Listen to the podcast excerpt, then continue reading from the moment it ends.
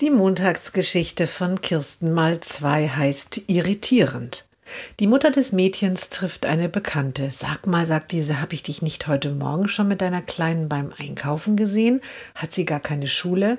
Doch, eigentlich schon, antwortet die Mutter. Aber die Sonderpädagogin hat uns Eltern gebeten, unsere Kinder mal ein paar Tage zu Hause zu lassen. Wie? Die Bekannte ist sprachlos.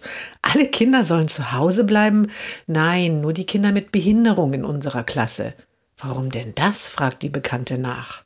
Weil es im Moment alles so anstrengend und zu viel sei. Die Sonderpädagogin muss in mehreren Klassen unterrichten. Sie hat weniger Stunden als noch im vergangenen Schuljahr und auch immer wieder muss sie andere Lehrer vertreten. Also, die Bekannte holt tief Luft.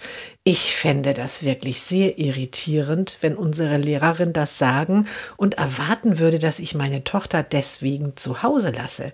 Ich würde das auch niemals tun. Tja, die Mutter des Mädchens zuckt mit den Achseln. Deine Tochter ist ja auch nicht behindert.